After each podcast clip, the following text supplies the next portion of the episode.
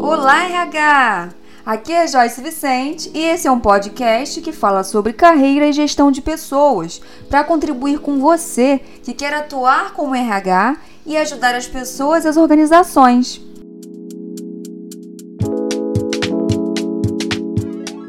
Então, quem não conhece, nunca ouviu falar, o que é um mapeamento comportamental, o que é metodologia DISC? A metodologia DISC foi criada por um psicólogo americano, Malton Maston, ele passou um tempo pesquisando a nossa tendência de se comportar, nós seres humanos. E ele criou uma metodologia que divide o nosso perfil em quatro. Né? O que é o nosso perfil? Nossa forma de lidar com as coisas. Então, ele criou quatro estilos de perfil e eu vou explicar cada um deles para vocês hoje, para que vocês possam se reconhecer em um desses perfis. Tá? Então, quando a gente fala mapeamento comportamental, Quer dizer que a gente vai mapear o perfil da pessoa. E qual a importância disso, né? A gente vai falar mais sobre gestão por competências até o nosso curso, vocês vão me ouvir falando muito disso, porque é um modelo de gestão de pessoas que eu acredito muito, que eu uso no dia a dia, que eu ajudo os meus clientes a implantarem nas empresas deles, porque é um modelo que dá muito resultado, porque ele trabalha o desenvolvimento das competências das pessoas de maneira completa. O que, que é isso, né? O que, que são competências? Competências é o famoso chá. Não sei se tem alguém da administração ou já estudou, mas o chá é o acrônimo aí de conhecimento, habilidade e atitude. Então, quando a gente fala assim, fulano é super competente, a gente está querendo dizer que essa pessoa tem conhecimento técnico, né? Tem conhecimento, sabe fazer bem aquilo que ele faz, tem habilidade, ou seja, tem experiência, sabe colocar em prática esse conhecimento e tem atitude ou seja, tem comportamentos específicos que dão resultado, que fazem faz ele ser diferente naquilo que ele está fazendo, tá? Então, quando a gente fala que uma pessoa é competente, é porque ela tem esses três elementos. E a gestão por competências nada mais é do que entender a atividade que a pessoa vai desenvolver e desenvolver ela para essa atividade. Trazer pessoas competentes para dentro da empresa e desenvolver as pessoas que estão dentro. E o que, que a gestão comportamental tem a ver com isso? Tudo, né? Porque o grande é, lance aí, né? A parte mais importante da, da, gestão por competências são os comportamentos. E a gestão comportamental é justamente a maneira de fazer a gestão das pessoas com foco nesses comportamentos. Né? Então, foi criada essa vertente da gestão comportamental lá na década de 50. Né? E logo depois, o Maston criou a metodologia aí da é, do, do DISC, né, através desses estudos do, do Maslow. Não sei se alguém já ouviu falar no Maslow, mas ele é muito conhecido pela pirâmide das necessidades é, de motivação do ser humano, né? Ele é um, um grande, uma pessoa que contribuiu muito para esses estudos, e o Herzberg, que fala dos fatores motivacionais também, é aquele cara que fala que as pessoas não são motivadas pelo dinheiro, né? Que nem todo mundo é motivado pelo dinheiro. Mas, enfim, a gente vai falar mais disso quando eu for falar de gestão por competências e de clima. Mas eu estou trazendo isso para vocês entenderem o que, que é a gestão comportamental. Então, nada mais é do que a maneira de fazer a gestão das pessoas com foco no perfil comportamental. Tá? E a gente já ouviu essa frase várias vezes. Quem fala é o Peter Drucker, que as pessoas são contratadas pelas habilidades técnicas, mas são demitidas pelos comportamentos. E o que, que é isso? é o reforço aí da importância da gente conhecer os comportamentos das pessoas antes de contratar, na hora de desenvolver, né? Porque não adianta a gente trazer aquela pessoa com excelente currículo, uma pessoa que estudou nas melhores instituições, mas que não sabe lidar bem com pressão, ou não sabe lidar bem com outras pessoas, não vai trabalhar bem em equipe, ou seja, não vai ter os comportamentos que são importantes para aquele cargo ou para aquele setor, para a cultura daquela empresa. Tá? Então, isso faz sentido para vocês? Vocês concordam comigo que hoje o mercado de trabalho ele olha muito mais os comportamentos, a atitude da pessoa do que a parte técnica? Eu escuto todo dia gestores reclamando comigo que a pessoa não tem um comportamento X, não tem um comportamento Y, ou então fala assim, Joyce, ó, eu, eu, você pode aqui me ajudar a contratar quem você quiser que tenha esse tipo de comportamento, que eu vou ensinar o trabalho. Eu quero que a pessoa venha com atitude, que venha com vontade aqui de, de ajudar a gente. Então, o que, que é isso? O que, que é essa vontade? São os comportamentos. E como é que a gente mede isso? Né? O mapeamento comportamental é uma excelente ferramenta para isso. Então, onde que a gente pode utilizar o mapeamento? No recrutamento e seleção, eu entrevisto a pessoa, eu olho a pessoa, eu sei a experiência dela, eu faço uma entrevista por competências, pedindo para ela me dar exemplos de situações que ela vivenciou, e aí eu identifico que ela tem os comportamentos que eu preciso para o cargo. Como que eu vou ter certeza que ela tem? Como que eu vou poder me aprofundar mais? Aí eu aplico o mapeamento comportamental, uma ferramenta onde vai me trazer ali o detalhamento do perfil dela. E eu vou mostrar para vocês mais aqui como funciona. E aí o que, que acontece? Eu tenho muito mais embasamento para fazer o meu trabalho. Eu tenho muito mais formas de mostrar para o gestor, de criar um parecer, né, de me sentir mais confortável de que aquela pessoa realmente vai trazer resultado para a empresa, realmente vai se adaptar à cultura e à necessidade daquele departamento. Então, além do recrutamento e seleção, eu posso usar para assessment, que é a famosa avaliação que é feita no momento que a gente quer promover alguém ou que a gente quer fazer uma sucessão, ou seja, está saindo uma pessoa de uma posição estratégica da empresa e eu quero saber se tem alguém internamente que pode ocupar essa posição. Como é que eu sei isso? Um mapeamento comportamental ajuda a gente, porque uma vez que eu crio o perfil do cargo, eu posso aplicar o um mapeamento na, naquele profissional e fazer o matching das informações, avaliar os gaps, né? ou seja, o que aquela pessoa precisa para ela poder conseguir desenvolver bem essa atividade.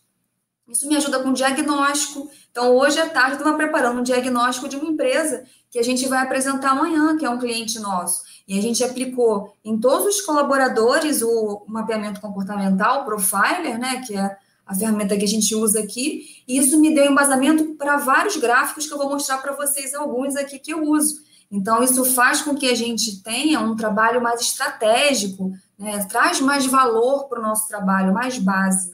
Para desenvolvimento, né? Então, a gente pode fazer processos de coaching ou de desenvolvimento interno, onde eu mostro para o colaborador o que, que onde é que ele está e o que, que ele precisa para ele desenvolver alguns comportamentos.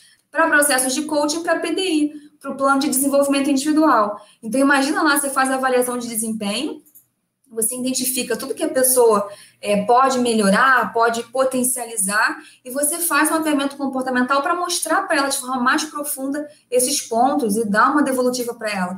É perfeito, é maravilhoso. Então, contar com essa ferramenta na empresa faz toda a diferença para o RH e para a empresa também. Então, vou falar dos quatro perfis agora para vocês e preste atenção para vocês se identificarem, hein? Porque aqui também é uma forma de quem nunca fez essa análise começar a se perceber. O que, são esses quatro perfis aí que eu expliquei que significa a metodologia DISC? É DISC por quê? D de dominância, I de influência, E de que vem do inglês establish, né? Estabilidade e C de conformidade. Então, é, o DISC é o acrônimo dessas quatro palavras. E na metodologia que eu uso aqui, na metodologia não, na ferramenta Profiler, é, eu utilizo é, nomenclaturas diferentes. Então, para dominantes, a gente chama executor. Para influência, a gente chama de comunicador. Para estabilidade, planejador. E para conformidade, analista. Tem algumas é, ferramentas aí na internet que vocês encontram que trata esses perfis como animais. O D, que é o, que é o dominante aí, que é o nosso executor, é, algumas pessoas chamam de tubarão, né? O S, que é o gato aqui que vocês estão vendo, que é a estabilidade, a gente vê muitas vezes aí como o perfil do gato. Eu vou explicar o que, que é isso. O I, que é a influência, é o golfinho. E o C, que é a conformidade, o lobo. Então, o que, que significa o DISC, né? E o profiler, que vem da metodologia DISC? ele fala dos, desses quatro perfis e diz que todos nós temos os quatro perfis. É, o perfil do brasileiro, né, a pesquisa que foi feita aí pela Solides, é, diz que a maioria dos brasileiros são comunicadores. Eu discordo, porque eu não sou comunicadora, não. Parece que eu sou, mas não sou, não. Meu perfil é outro. Mas a maioria dos brasileiros, brasileiro gosta de falar, né, gosta de ser influente, então a maioria é comunicador. Mas eu vou explicar e eu quero que vocês entendam que todos nós temos os quatro perfis. Tá? O que, que significa cada perfil, eu vou falar agora, mas os, perfis eles se combinam. Então, pode ser que a gente tenha um, dois ou três, né? e esses perfis combinados, eles trazem uma série é, de, de comportamentos, né? Então, os perfis se combinam e falam quem você é. em termos comportamentais. Comportamento, a gente muda. Então, esse tipo de mapeamento, ele é situacional. Se você está fazendo ele agora, a gente está no mês de março, e você fizer, por exemplo, no final do ano, o teu perfil pode ser diferente desse que você vai ver agora. Por quê? Porque você provavelmente vai ter mudado, você pode estar trabalhando em outro lugar, pode estar lidando com outras pessoas e você vai adquirindo novos comportamentos. E essa é a coisa que mais me encanta nessa metodologia, porque tudo muda. Então a gente tem possibilidade de mostrar para a pessoa, talvez, que ela tem um comportamento que é muito bom para a área dela, mas que se ela quer mudar de área, ela pode começar a adquirir novos comportamentos, para ela desenvolver esses comportamentos para ela poder se movimentar dentro da empresa, por exemplo. Então, tu, a gente pode mudar, e isso é muito bom. Então, vamos lá. Executores, né? Os executores são pessoas que são mais enérgicas, são autoconfiantes, gostam de desafios, são competitivos. Então, normalmente, essas pessoas, elas vão buscar resultado e velocidade. Né? São pessoas que têm medo de perder a autonomia, de perder a posição para outra pessoa, de falhar, são pessoas que se cobram muito, né? E sob tensão, elas podem agir com muita objetividade. Então, não dão muito valor a pessoas, acabam olhando muito para o processo, para o resultado. Não gostam de falta de objetividade e ineficiência. É aquela pessoa que quer tudo rápido, quer trabalhar com gente eficiente, com gente boa do lado. Né? São pessoas que se pautam em resultado o tempo todo. Então, como é que a gente estimula e incentiva uma pessoa que é executora? Tem que dar liberdade para essa pessoa, tem que dar autonomia, essa pessoa tem que dominar a situação e ter desafios. É assim que ela trabalha bem, é assim que ela se sente bem. Alguém se identificou aí com o executor? Normalmente a gente tem executores em cargos de diretoria, em cargos desafiadores, empreendedores, empresários. Normalmente são executores, porque precisam dessa agilidade, ou eles são de natureza, ou eles desenvolvem esse perfil, tá bom? Quero ver se alguém se identificou aí com o executor. O próximo perfil, que é o I do DISC, né, são os comunicadores. São as pessoas persuasivas, entusiasmadas, otimistas, são aquelas pessoas influentes, né, que chegam no lugar, todo mundo viu. É o comunicador que normalmente ali aparece primeiro. São pessoas que têm facilidade de se conectar, em se relacionar. São pessoas que não gostam de ficar sozinho, porque o comunicador tem que estar com muita gente ao redor. Ele gosta muito de gente, né? E ele precisa é, se sentir apoiado, então ele quer que a ideia dele seja ouvida por todo mundo. Então, é uma pessoa que, sob, sob pressão ali, sob tensão, pode prometer o que não consegue entregar. E a gente vê muito isso aonde? Na área de vendas os vendedores, né? Estão ali sendo pressionados pelo cliente, prometem mundos e fundos. Então, são pessoas que não gostam de rotinas, de detalhes, de falta de prestígio. O comunicador, ele é vaidoso. Né? Então, normalmente consegue persuadindo, usando habilidades sociais, novas ideias. E como que a gente estimula esse perfil, esse profissional?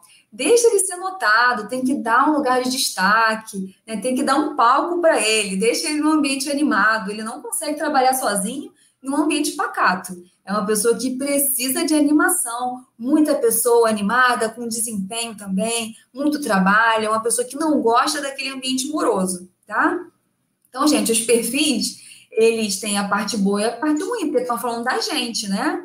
Então, a parte boa do comunicador é essa dele ser relacional, dele ser influenciador. A parte ruim, algumas vezes, é ele ser mais desorganizado, bagunceiro. Assim como o executor, a parte boa é ele ser focado no resultado, e a parte negativa, às vezes, ele ser muito agressivo, ele, às vezes, não focar muito em pessoas. Alguém se identificou aí com o comunicador? Já que a Soli diz, diz na pesquisa dela que a maioria dos brasileiros são comunicadores, e aí? E o planejador? Os planejadores é, já são perfis mais estáveis, pacientes, conservadores. São pessoas que falam normalmente, têm um ritmo constante, não tem essa empolgação do comunicador que sai fazendo festa por tudo, né? Mas os planejadores, eles também gostam de relacionamento, mas eles se relacionam muito no um para um. Eu digo que enquanto o comunicador tem um monte de gente ao redor ali, né, tá no palco, o planejador vai ficar numa salinha fechada com uma pessoa só ou com um grupo pequeno, tá? Então, o principal valor dele aí é a linearidade. tem que ser constante, tem que ser tudo daquela forma.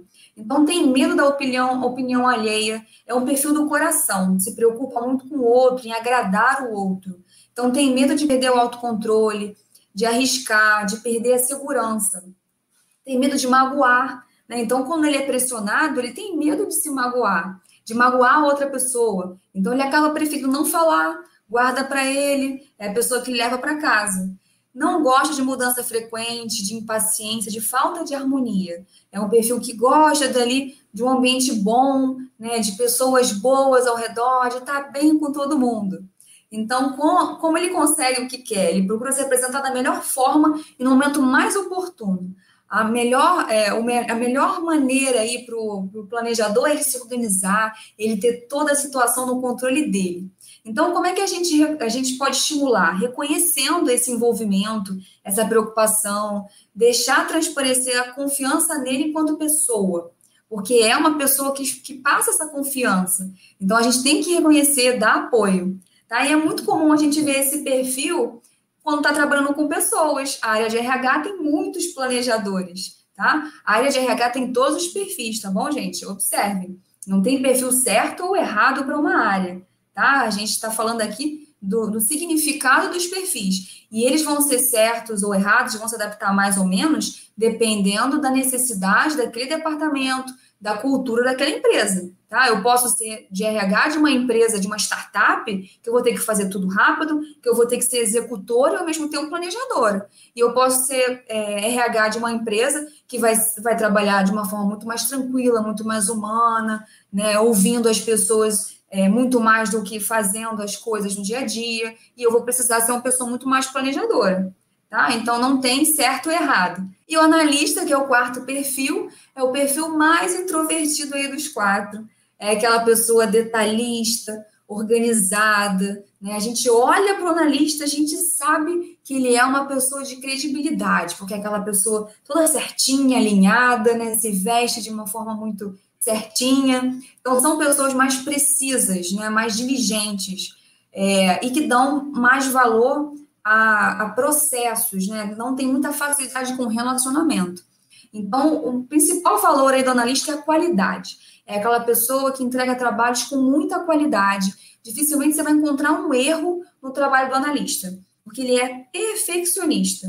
Isso é que representa o analista. Ele é perfeccionista. Então, tem medo de conflito, porque ele não é muito bom com palavras, não gosta muito de falar. Então, não gosta de conflitos, é, tem medo de não pensar em todas as possibilidades, é aquela pessoa que tem que olhar todos os lados de uma mesma situação antes de agir, porque ele tem medo de errar.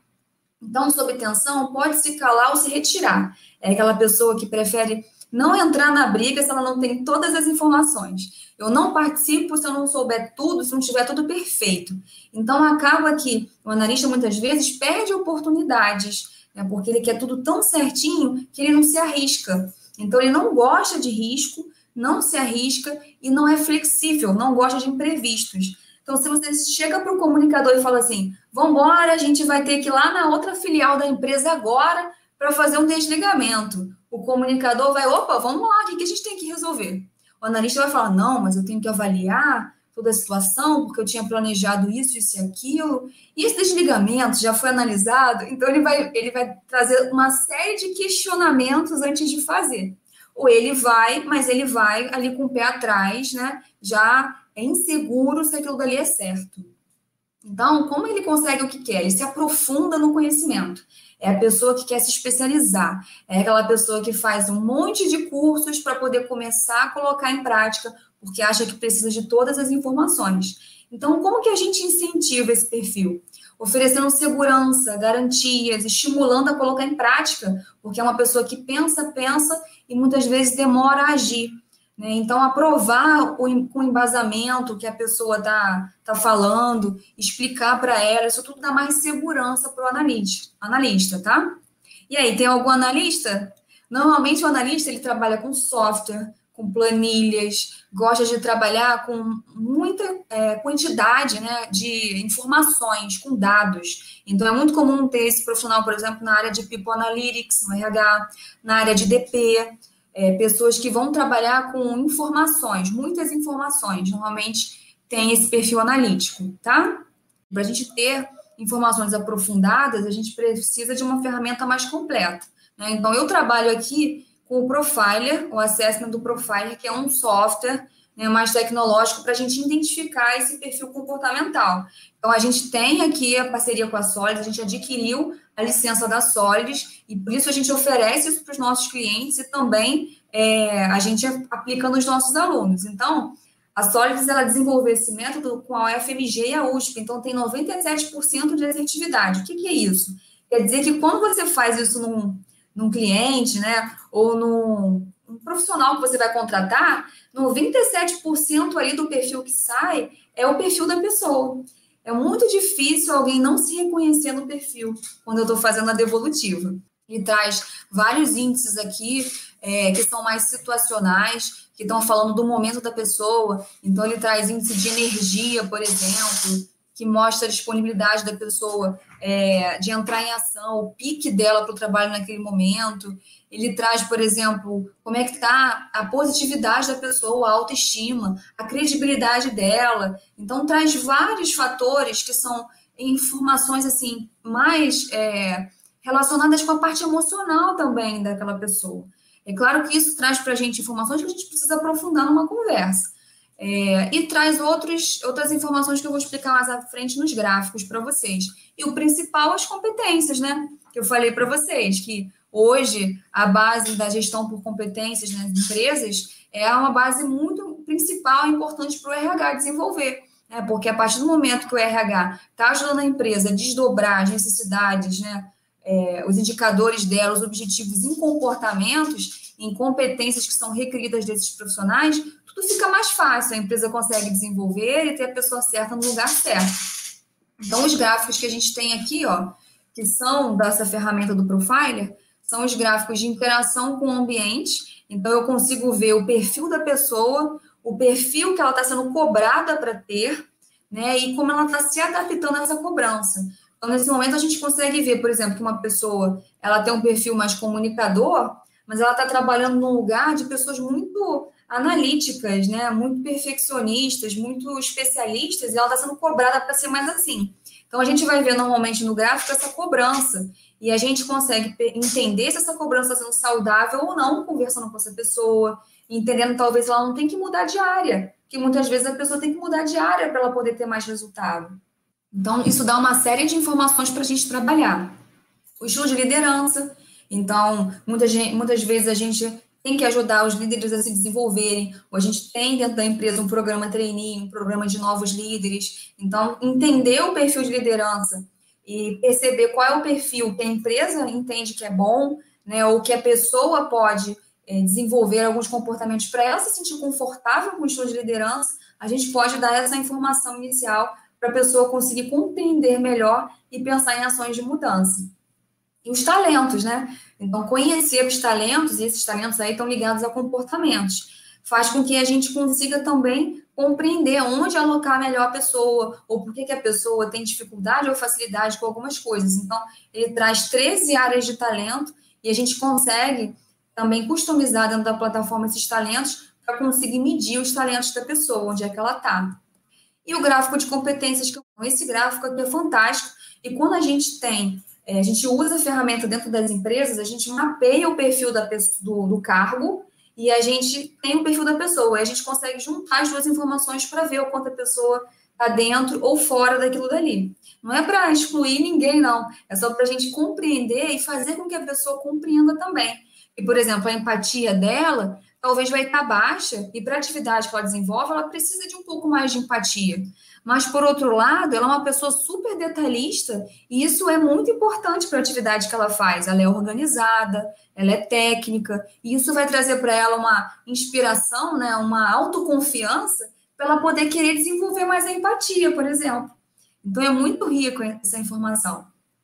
A partir da ferramenta, eu trabalho aqui esses gráficos para poder mostrar para os clientes de consultoria para poder mostrar as equipes e entender, mostrar para a empresa, né, como que a equipe está dividida. Então, nesse caso aqui, essa equipe está bem equalizada, né? Tem um pouquinho de cada. Mas tem equipes, assim, por exemplo, equipes de vendas. que as pessoas não são, a equipe deveria ser muito mais comunicadora e a equipe está muito mais analítica. Então, normalmente, se é uma venda técnica, ok, mas precisa ter, ter o desenvolvimento do perfil comunicador também, para essa equipe conseguir prospectar mais clientes e a gente consegue mostrar isso para o cliente.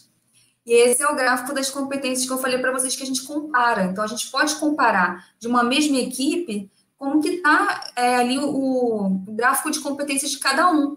Então, eu vejo, por exemplo, que uma pessoa é mais extrovertida, enquanto a outra é menos extrovertida, né? E se eu coloco as duas para trabalharem juntas, elas podem se ajudar muito, porque essa daqui, é muito extrovertida, ela tem baixa é, paciência. Olha a paciência dela aqui. Já essa daqui, que tem a extroversão mais baixa, a paciência dela está lá em cima. Então, é muito comum, né, quando a gente mostra isso, o cliente tem vários insights. Né? Ele fala assim: nossa, mas eu posso mudar essa pessoa de atividade, eu posso trocar eles dois ali de atividade, porque essa pessoa trabalha no telefone o dia todo e ela não gosta de falar. Então, eu vou colocar ela para fazer a atividade ali no computador, para falar pelo chat, no WhatsApp, ou para falar no chat da empresa, e essa outra aqui que vai falar no telefone. Entendeu? Então, fica muito mais fácil de você compreender e fazer mudanças. Mesma coisa da liderança aí que eu comentei com vocês antes. Né? Conhecer os talentos da equipe, então normalmente eu mostro os talentos. A gente foca sempre na parte boa, né? A gente tem que focar no que a pessoa tem de bom, porque a pessoa conhecendo o que tem de bom, ela consegue é, potencializar isso e naturalmente desenvolver o que não é tão bom assim. Então, em resumo, todas as pessoas de sucesso trabalham e utilizam no dia a dia os seus talentos. Essa é uma frase do Donald Clifton, que foi um livro que eu já deixei como referência para vocês, que é Descubra os seus pontos fortes. Né? Então, conhecer os nossos talentos faz toda a diferença, porque a gente tem a tendência de olhar para o que a gente não tem. E a gente tem que olhar para o que a gente tem. Então, esse tipo de ferramenta faz a gente se conhecer melhor, a gente conhecer esses talentos, essas competências, e entender o que, que a gente pode fazer para mostrar mais isso. Então, no caso de vocês que estão buscando crescimento na carreira, mais oportunidades, é fundamental vocês reconhecerem isso para vocês começarem a encontrar o lugar de vocês no mercado.